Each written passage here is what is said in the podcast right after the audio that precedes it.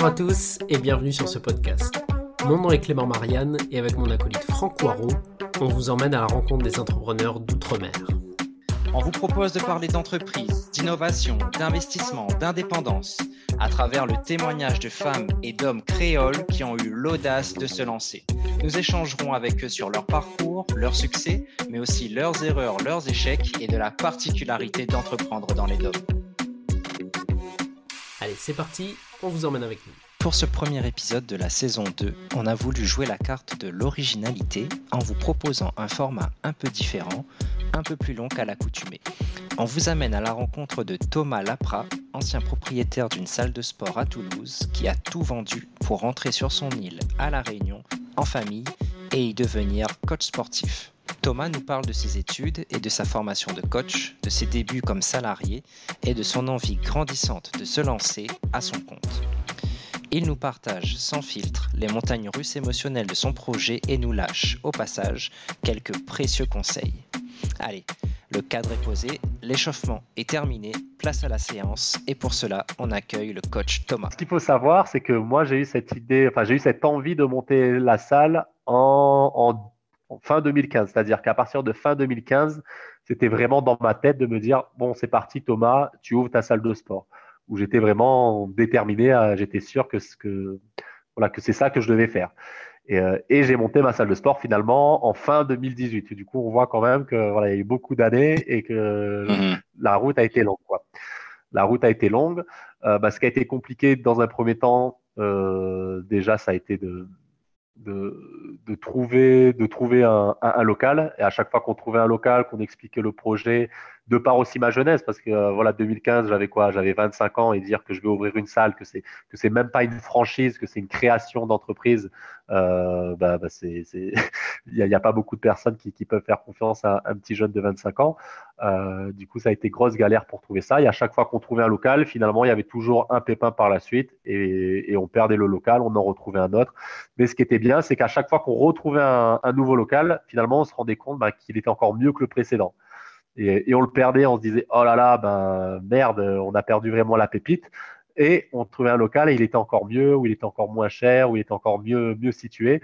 Et du coup, ben, à partir de ce moment-là, ben, quand on perdait un local, on, voilà, on, était moins dégoûté parce qu'on se disait bon bah finalement euh, peut-être qu'on va trouver mieux quoi. Alors je dis on parce que voilà moi cette salle je l'ai montée avec un, un associé, je l'ai montée avec un associé et il y a aussi ma compagne qui n'avait pas à ce moment-là le statut d'associé, mais qui a toujours été présente aussi bah, pour, pour, pour, me soutenir là-dedans. Euh, voilà, donc si j'utilise on, c'est euh, voilà, je fais référence surtout à ma compagne et, aussi à mon associé qui était là euh, sur, sur, le début.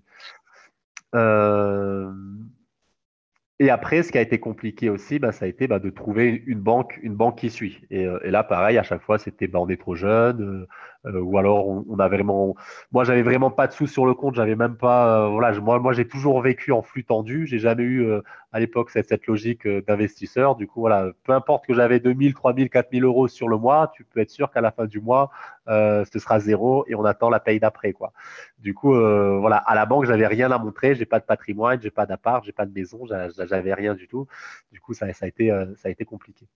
Voilà, la chance que j'avais un peu là-dedans, c'est que en France, il y a une salle sur ce concept-là qui existe, qui, était une salle indépendante également.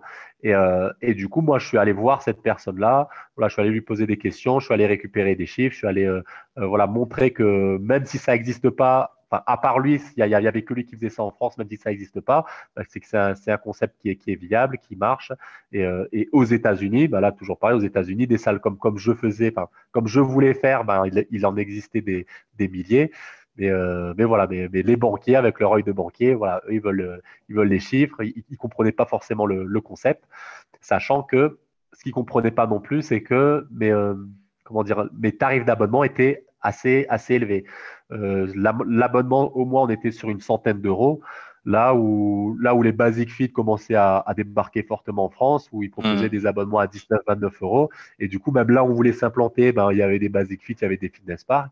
Et nous disaient, ben, comment vous voulez vendre un abonnement à, à, à 100 euros, 129 euros, alors que vous êtes dans une zone euh, où il y a des Basic Fit, où il y a des Fitness Park.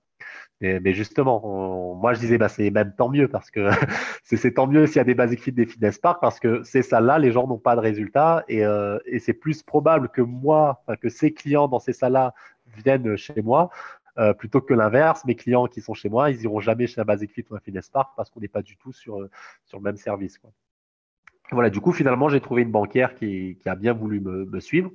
Euh, voilà, j'étais content. Et après, bah, c'était euh, bah, c'était de continuer la démarche dans tout ce qui est euh, voilà qui est administratif, dans tout ce qui euh, voilà trouver vraiment le local, signer les euh, voilà signer le bail, des, choses comme ça.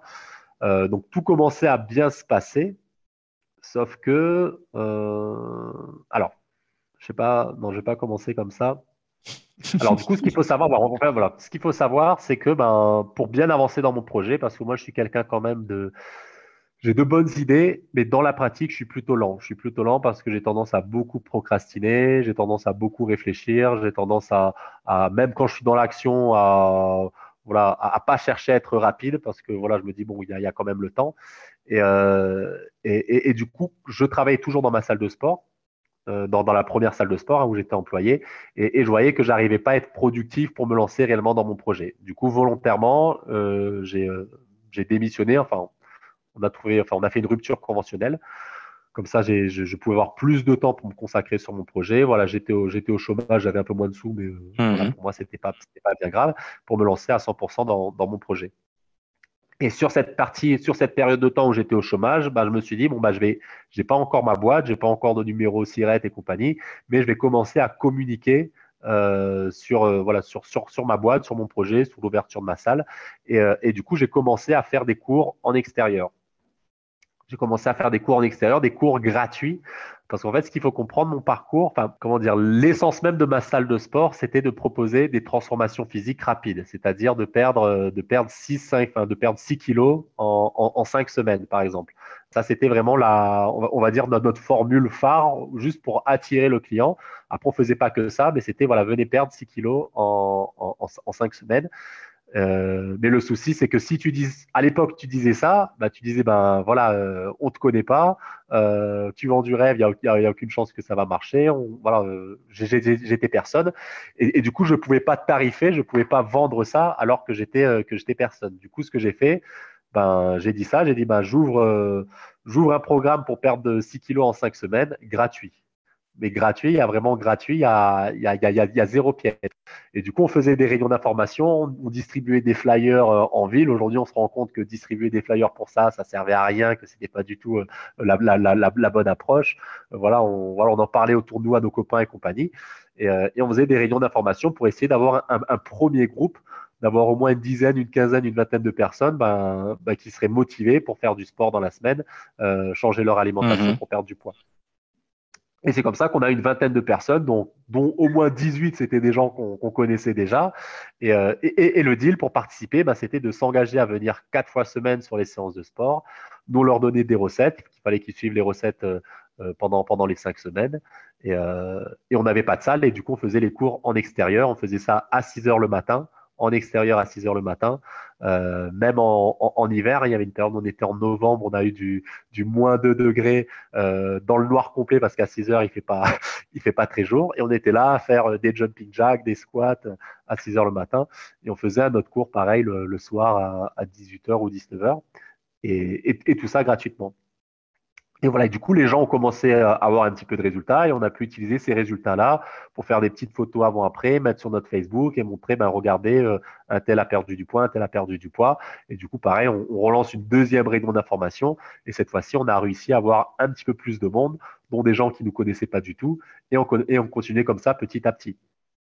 Et, euh, et, sur ce principe, euh, sur ce principe de, de comment dire de challenge, voilà, de challenge de moins 6 kilos en 5 semaines. Là, on a commencé à mettre en place un système de chèque de caution. C'est-à-dire, ben, OK, vous êtes motivé, euh, nous, on, nous, on est là, on, est là pour vous. Donc, euh, la caution s'étend. Euh, si vous faites tout bien, que vous arrivez à, atteindre le challenge, que vous perdez vos 6 kilos en 5 semaines, on vous rend la caution, vous avez perdu votre poids, tout le monde est content. Par contre, si vous engagez pas sérieusement, si vous venez pas euh, fois, si euh, euh voilà, si vous n'atteignez pas non plus l'objectif, et eh ben là, la caution, par contre, on la garde. Et, et du coup, c'était aussi une double motivation pour eux parce que et de un, ils voulaient perdre du poids, et de deux, ils n'avaient pas envie de perdre de sous. Ils savaient que ça marchait parce qu'ils ont vu les résultats d'avant. Et du coup, bah, c'était plus facile d'avoir du monde. Et aussi, l'engagement pour ces personnes-là était aussi un peu plus important. Et nous, ce qui nous intéressait vraiment, c'était pas du tout d'encaisser les cautions. Euh, c'était d'avoir le maximum de, bons résultats d'avant-après pour pouvoir être recommandé et ainsi de suite. Mmh. Et du coup, on a, on a fait ça bah, toute une année sans salle de sport. Et pendant cette année-là, bah, on, continue à chercher des locaux, on continue à, à, faire avancer le dossier et tout ça. Et, euh, mais ce qui faisait que notre page Facebook aussi, elle grossissait. On n'avait pas encore de salle de sport. Euh, J'avais déjà plus de 1000 abonnés sur Facebook. Hein. Pour l'époque, euh, euh c'était quand, même, pas mal. Et, voilà, on avait déjà un nom, on était déjà un petit peu connu sur, Toulouse. Et, voilà. Et arrive le moment où finalement, ben, on arrive à trouver un, local, on arrive à trouver une salle de sport. je signe le bail. je vais commencer à aller acheter du, du, matériel parce que le prêt, le prêt a été validé. Euh, ma banquière, elle m'a dit euh, voilà, bah, c'est bon pour le prêt parce que je venais tout juste de trouver un autre local. Enfin, je, vais, je vais essayer de, recontextualiser. En fait, tout, tout, mon dossier, je l'avais fait sur un, sur un local. Euh, le dossier a été validé sur ce local. À la dernière minute, il y a un nouveau local qui arrivait qui était plus intéressant, qui était une mhm. ancienne salle de sport. Du coup, zéro travaux à faire.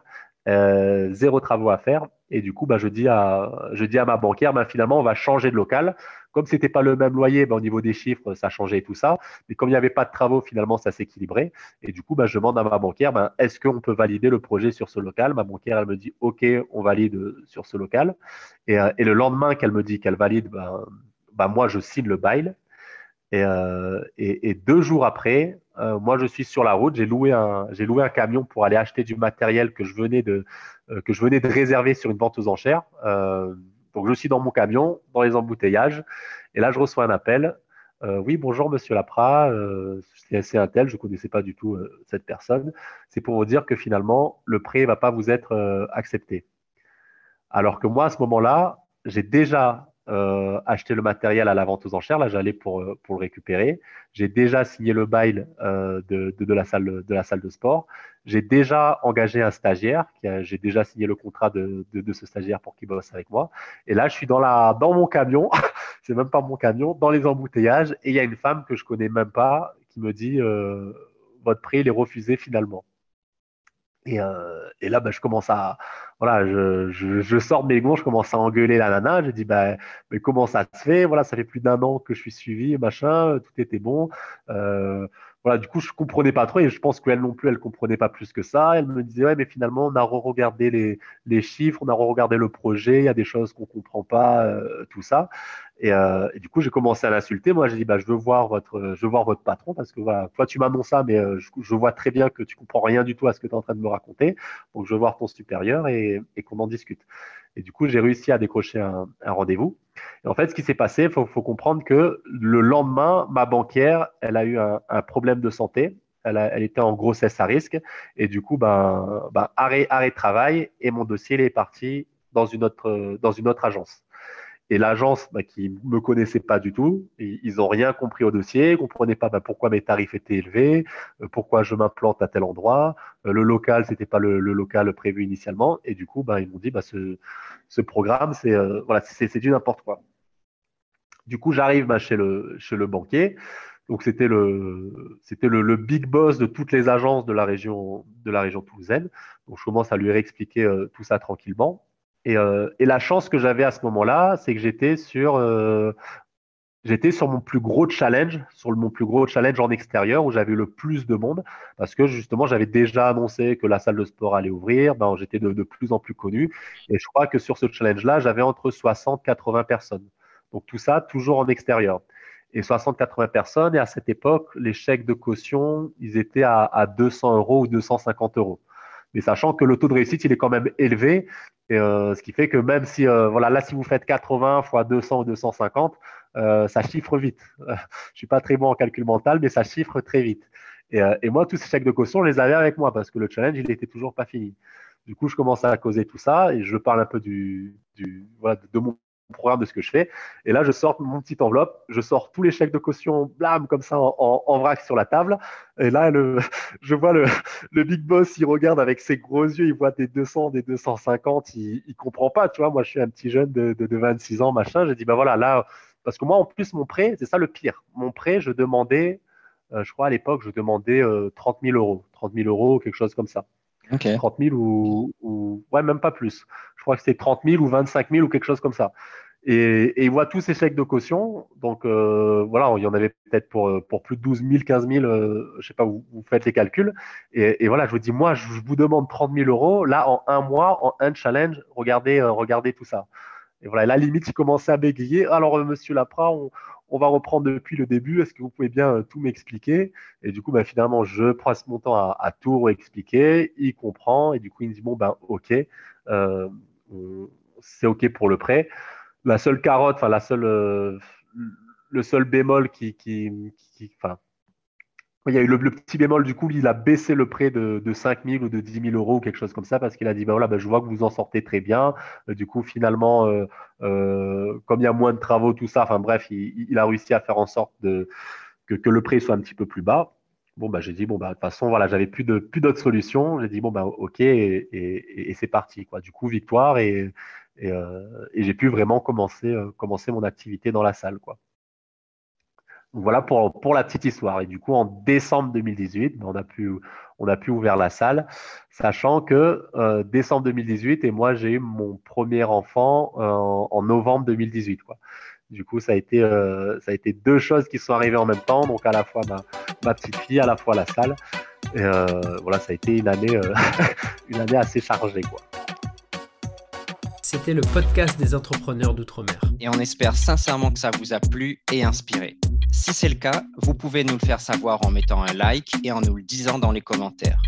Et bien sûr, pensez à vous abonner pour ne pas rater la sortie du prochain podcast.